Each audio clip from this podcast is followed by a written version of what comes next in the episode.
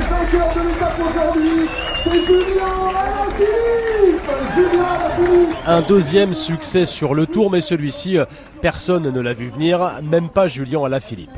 Je pensais, j'espérais en tout cas continuer d'être en jaune, mais je pensais pas gagner l'étape et en plus reprendre un peu de temps.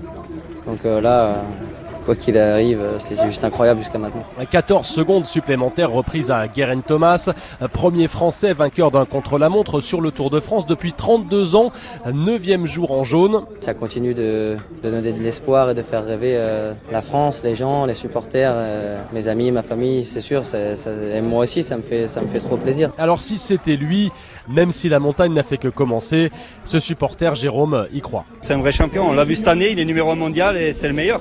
Maintenant, c'est tout le monde derrière Alaphilippe, toute la France derrière Alaphilippe. Et puis on, on espère toujours euh, ramener un maillot jaune à Paris, un Français quoi. Le dernier à l'avoir fait, euh, là aussi il faut rouvrir les archives, c'était il y a 34 ans.